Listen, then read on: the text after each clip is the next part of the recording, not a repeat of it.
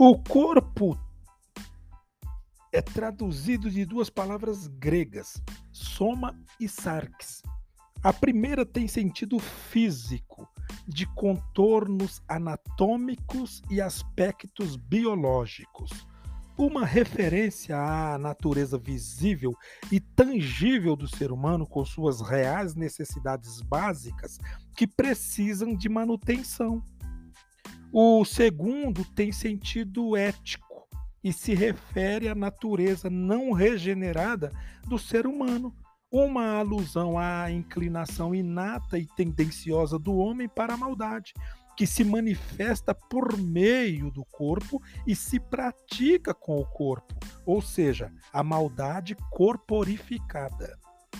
No sentido construtivo, o bom uso do corpo se valoriza assumindo sua humanidade. No sentido destrutivo, o mau uso do corpo se desumaniza consumindo sua maldade.